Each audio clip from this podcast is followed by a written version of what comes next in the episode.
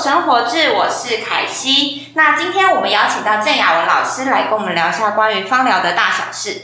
那我自己其实对芳疗没有很了解，那所以我今天会担任芳疗小白的角色来帮大家问一些问题。先请老师跟大家打声招呼。嗨，各位大家好，我是郑雅文 Vivian。好，老师，那先说一下，如果用一句话形容，就是比如说，老师这个问题可能经常被问到，就是芳疗对你来说是什么，或是用一句话来形容芳疗跟你的关系。其实芳疗哦，对我而言，其实就是日常生活，因为日常的馨香呢，其实无处不在。嗯，所以就是代表日常生活中的一切这样子。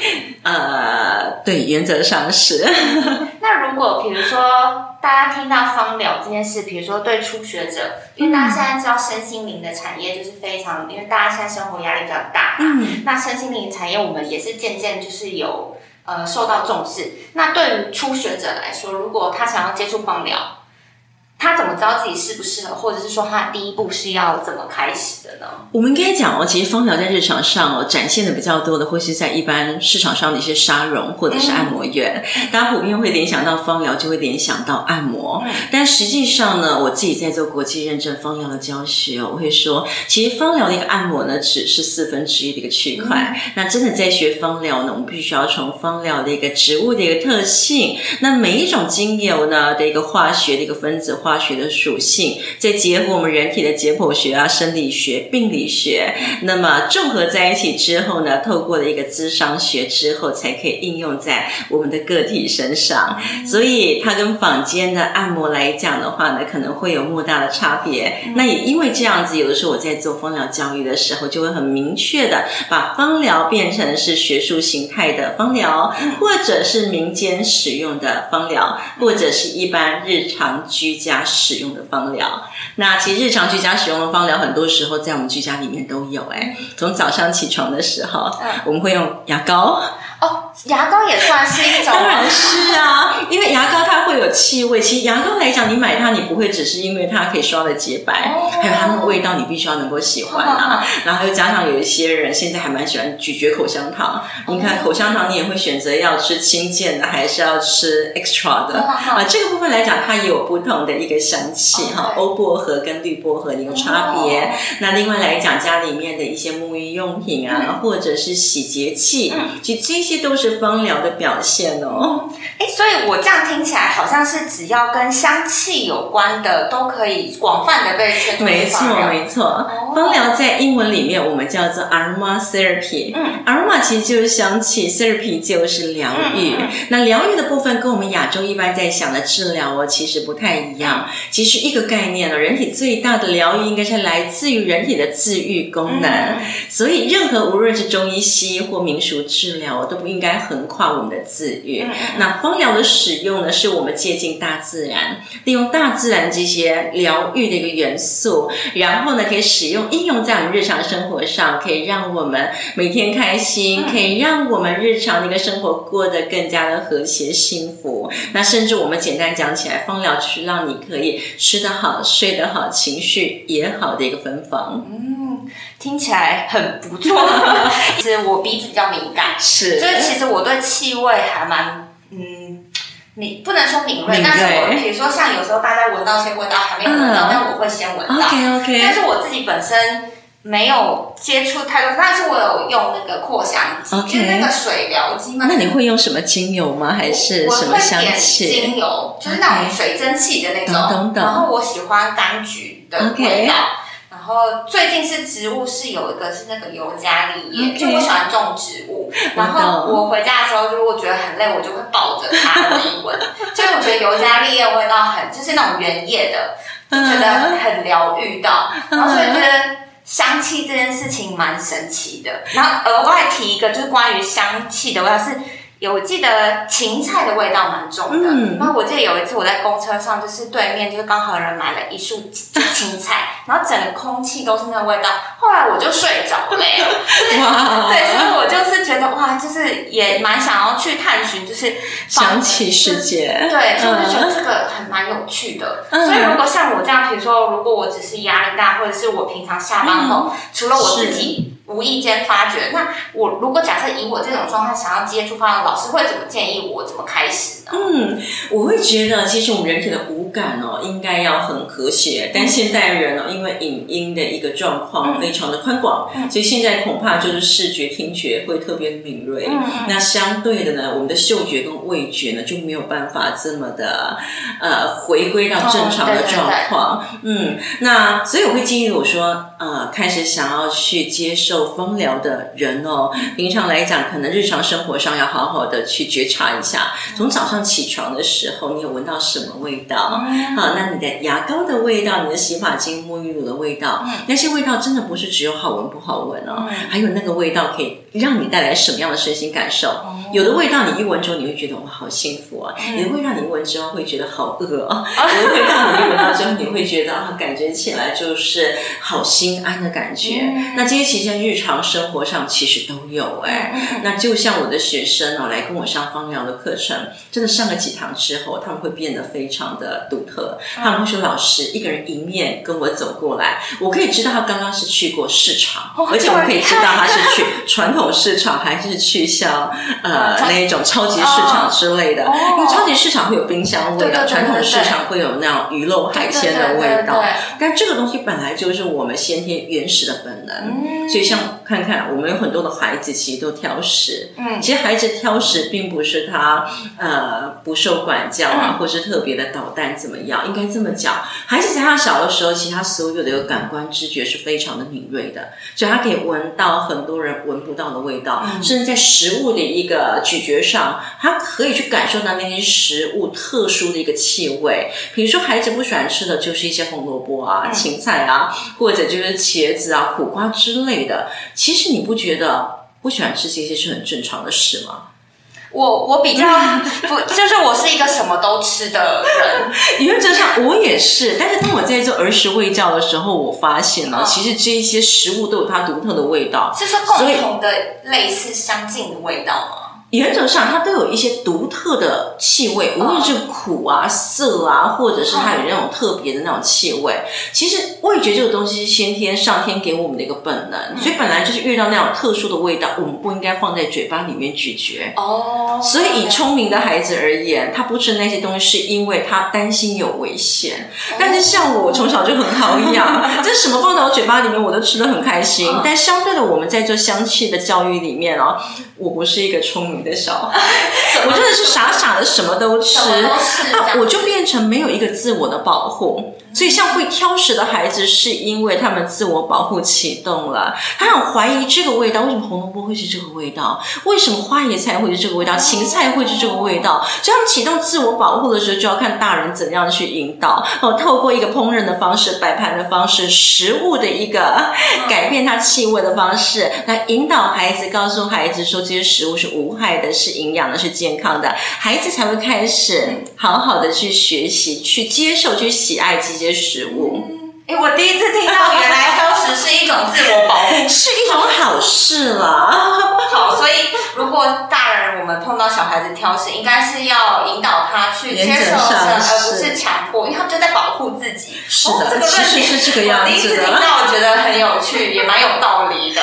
好，那在日常上来讲的话呢，我们除了说这种呃食物之外，其实日常上有很多可以让我们感觉到不同的一个身心的一个气味。那比如说来讲，我们透过植物的类别，以柑橘类，柑橘类其实就像是一些柳丁啊、荆棘啊、柠檬啊、葡萄柚这一类的。其实柑橘类的精油是在它的果皮上，所以有时候我们徒手哦，拔开一颗柳丁，或者是当我们在吃葡萄柚，用我们的手去碰触到果皮的时候，我们的手上就会有满满的柑橘馨香。很喜欢柑橘味，那个柑橘味其实我们每一个人一闻到，其实都会笑开来。哦，那顶多差异是在于闻。柳丁的时候，或许是微笑；但是闻葡萄柚跟柠檬的时候，或许整个笑意就会荡漾开来。所以笑有会有不同的等级，有不同的一个级别。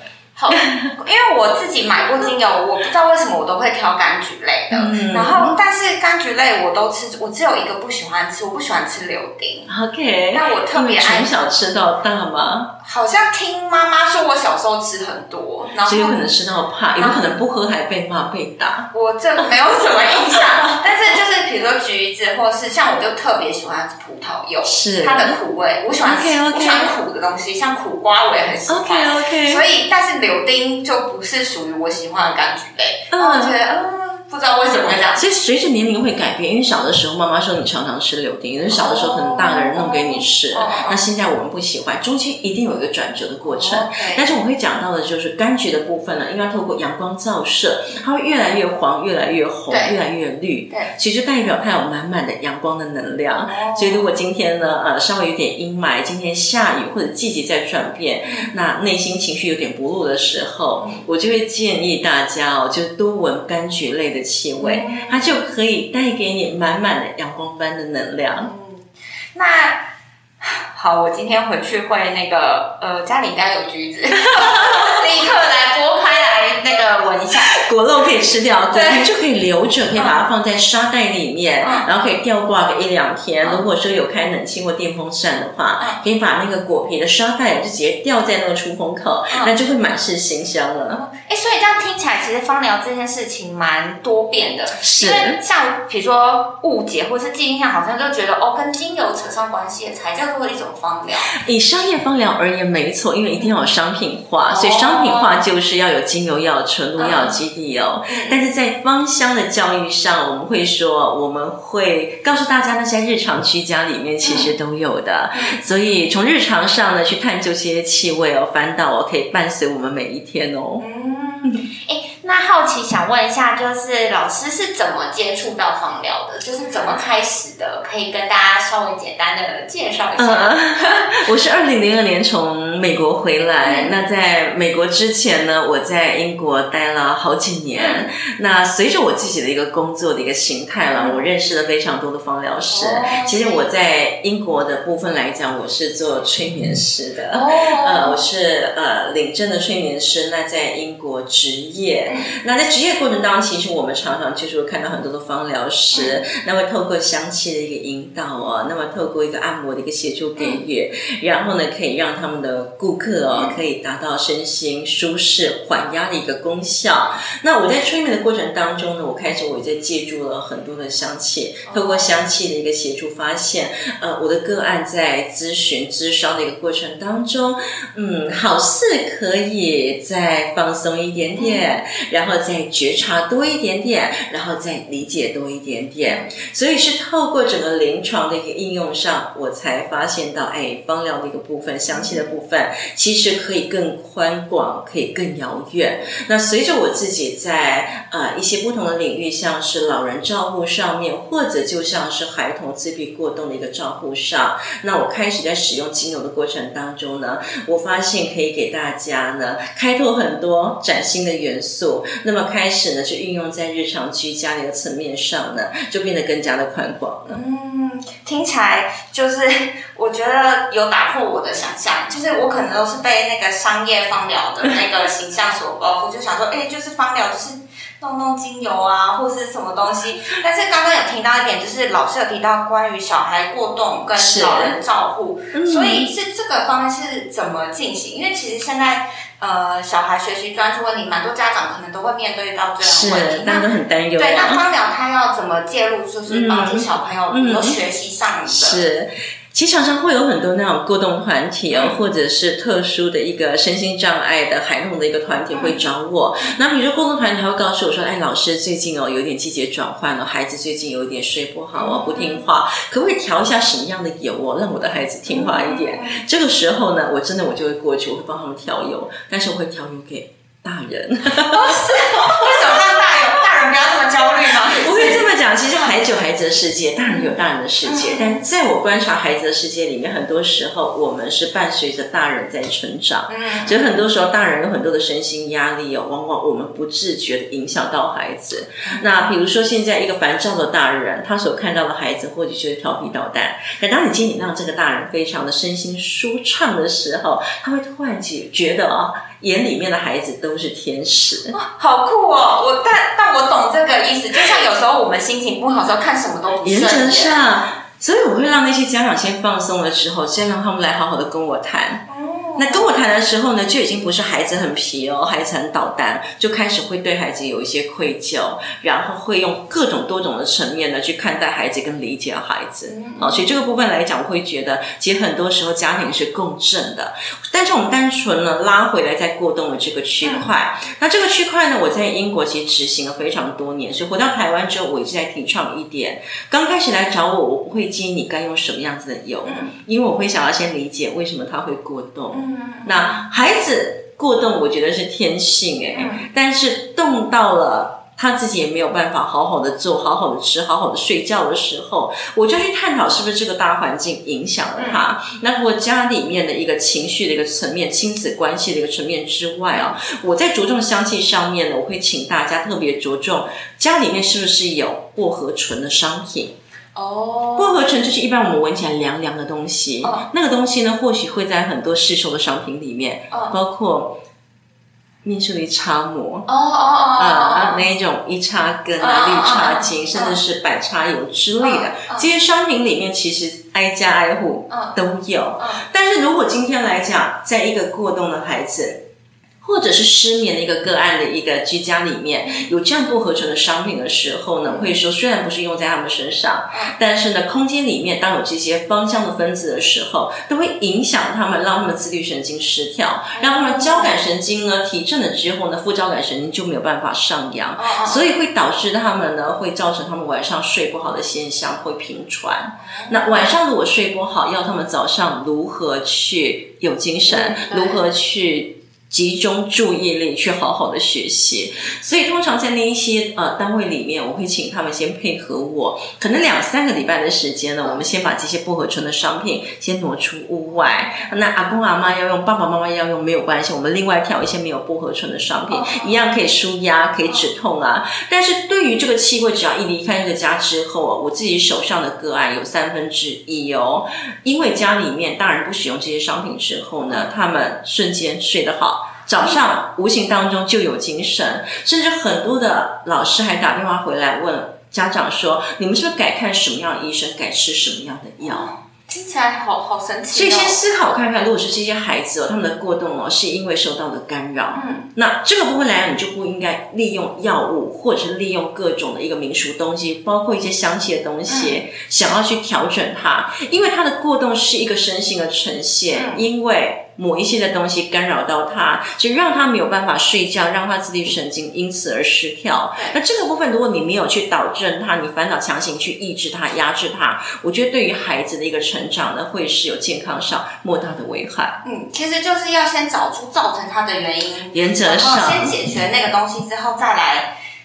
就是不是没有找出原因，然后一直用外是。当我们把一些外部的一个有可能干扰的因素，我们都抓出来之后，我们再探讨一下是不是内里的状况、内里的神经的部分、内里的内分泌的部分，或者是它的一个细胞种种，好思绪上的一个影响，我们再来做处理。那就像刚刚讲到一些长辈，长辈其实这几年我们做比较多的，当然失智是首选啦。但是我们讲比较大众的，就是失眠的状况。会。现在很多的长长辈很可爱哦，失眠是因为呃与手机相伴。早期的长辈又是看电视看到睡着，那毕竟电视来讲与他有一段距离。那现在长辈呢，真的是很多，真是人手一机，他们在看手机看到睡着，WiFi 也没有关。嗯，但是我常常在讲，失眠人跟 WiFi 其实有莫大的影响。当然以商业来讲，他会说这个所谓辐射其实干扰不大，但对于我们在做身心的一个呃。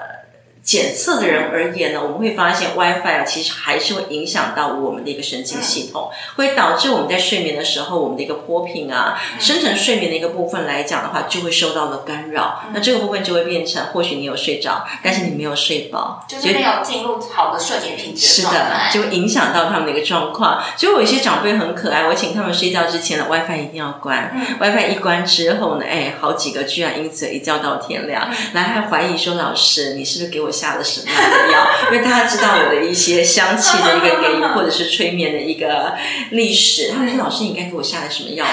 昨天跟你聊完之后，为什么我睡得那么好？我说：“你昨天你有关 WiFi 吧？”他说：“对啊，我听你的话关了 WiFi。”我说：“对，那是因为关了 WiFi。”他们就非常 surprise 说：“为什么 WiFi 的影响力这么大？WiFi 影响力真的很大。”嗯，那其实这样，我们就是芳疗这件事情，其实它照顾的层面蛮广的。那如果假设有人就是身边有碰过想要成为芳疗师的人，或者是想要以这个去发展自己职业。老师有什么建议？因为听说老师是有开一些认证课程嘛。是哦，其实认证的部分我们要讲到哦，其实，在台湾很多人会去追寻，想要得到国际认证。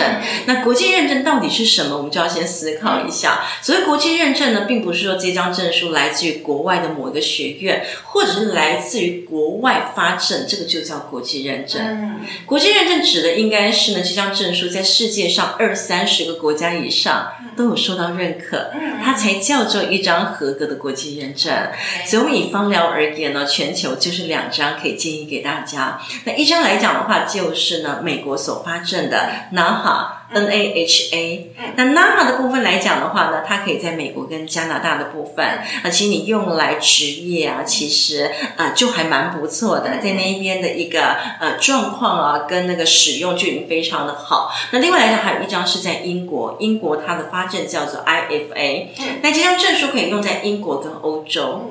那原则上这两张证书呢，I A 跟 NAHA，当你有的时候，其实全球的一个部分，你差不多就已经涵跨了。嗯那想要修这些是在台湾就有办法。上到课认证，那就要找到就是属于 NAHA 或者是 IFA，然后他们所核定下来的一个分校。那我自己本身我是 NAHA 的一个分校校长，也是 IFA 的分校校长。那另外我也是发系芳疗在台的执行者。发系芳疗我们来讲的话，其实它比较有别于一般我们在讲的芳疗师国际认证。发系芳疗它通常都是呃执行在医护，然后呢，透过医护的一个执行呢，它。可以用来做口服啊，用来做塞剂，用来做人体的一个比较深入的一个介入。那这个部分就不太建议是给一般居家民众使用，因为在精油进到人体之后的一个途径的一个探讨，包括整个药理使用的一个探讨上，会有它专门呢需要特别去了解跟理清的。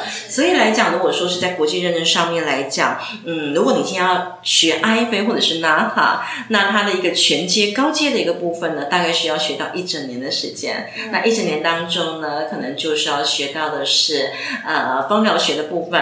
芳疗学要学到的是植物学跟精油学，然后再加上一些物理化学的部分。那么做人体的一个途径的一个探讨，那么再加上了一个呃解剖学啊、病理学啊、生理学的一个部分的一个探究。那么加上一个智商学，然后按摩学，然后评估学，这个是 IFA。拿好的部分都需要去了解的，嗯，这个听起来要学的东西其实是非常的多，嗯，因为如同我们刚刚讲了，人家问我说要过冬儿的一个精油，为什么我要探究这么多？因为芳疗呢，其实在整个疗愈的元素上呢，它是一种方式，但这种方式必须要你透过你自己的一个学历去做判断。所以，无论是日常来讲的一些干涉介入，或是研究的一个形态，那包括今天来讲的话，个案的一个年龄、个案的一个身心状况，以及精油的一个属性，那还要去思考到进到他人体之后，他到底要停留几个小时？那几个小时之后该排出体外，会不会影响到他的一个药理的一个部分，影响到他日常的一个作息？这些都是必须要去探讨的。所以，跟一般坊间来讲，在专柜里面呢，告诉你说，哎，这瓶精油你回家之后可以。可以做什么做什么？呃，恐怕那个层面再宽广一点。其实今天一个客人哦，当他今天来讲走到了一个专柜，告诉专柜的小姐说：“我想要呃处理我的一个肩膀酸痛。”那专柜小姐一般可能会直接给他一款精油，告诉他说你可以怎么调，又怎么涂抹。但是在国际认证的芳疗师就不是这样子哦。我们会去探讨为什么他会肩膀酸痛。如果他是因为睡不好，肩膀酸痛，所以我们一定会去改善他的一个睡眠，才能够处理到酸痛。所以调油上来讲，就要处理失眠跟酸痛。如果他今天来讲，他是因为荷尔蒙的关系，它影响到他的一个神经系统。那荷尔蒙的部分要处理，酸痛的部分要处理，神经系统的部分要处理。甚至有一些肩膀酸痛，是因为他的知实习长期打电脑，所以循环不好。只有循环要处理好，我的肩颈酸痛呢才可以得到缓解。那种种这些告诉客人在前线的一个部分呢，去建议的部分，就必须要靠一整年的一个时间，好好的去相互交错的去学习、去应用，那么才能够在呃临床上个案的一个照护上、调配上，甚至是按摩上，才能够给予协助。这样听起来就是这个芳疗，如果你想要成为一个国际认证的芳疗师，要走的路是非常长的。对，就是刚刚听老师这样讲，我觉得要知道的东西很多。然后我觉得很有趣一点就是，好像芳疗它会就是找到那个源头去解决，而不是去用。去盖掉是问题，然后就是我们要一直去抽丝剥茧，找出它的源头。源头的部分就像那个对冰山理论的一个概念，你还是要去了解到冰山底下实际的一个原因。那也透过一个顾客的一个咨商聊天的过程当中啊，也让个案知道他的状况。因为其实有很多人他不知道自己真的是已经疲惫过头了，不知道他自己呢身心已经到了莫大的一个压力了。那告诉他，让他理清了之后呢，其实他透过自己的一个生活。一个改善啊，呼吸的改善，其实往往呢，他自己就可以解决自己的问题。嗯，好，听起来就是这个是非常的，是一个没有我们想象中容易的学问。不过呢，一般人如果还要接触芳疗，还是可以从我们刚刚一开始讲的，从呃呃香气的辨识，比如说我们今天回家就好好先闻一下你的牙膏的味道啊，或者是。呃，水果或什么，反正就是吃饭也可以好好的持续品尝一下故中的滋味，而不是边看手机边吃。就是，其实我觉得现在人就是太多，同时做太多事情，导致于我们很多的感官啊或感知都被关起来了。原则上，所以我们可以借由呃。专注当下，然后去发掘我们对于香气的那个感觉，这样就这么讲哦，就是好好的吃饭，去品尝里面的滋味，好好的呼吸，为自己好好的创造每一分每一秒的幸福。好，那我们今天就是也差不多，今天非常感谢就是郑雅文老师愿来跟我们分享关于芳疗的，就是各种事。那我我真的就是跟我想象中不一样，因为我原先我觉得属于那种。商业这种精油这样子，但原来后来听到了认证这一条路是有非常非常多东西要学习的。那我觉得听众呢，如果你对这条路有兴趣，呃，可以先尝试从日常的做起。那如果你真的觉得哦，这个是你喜欢或是你有兴趣的，我们再继续往认证这条路发展啊，这样。嗯，可以这么做的。嗯嗯，好，那今天就差不多也到这边喽。那我们下次见，拜拜。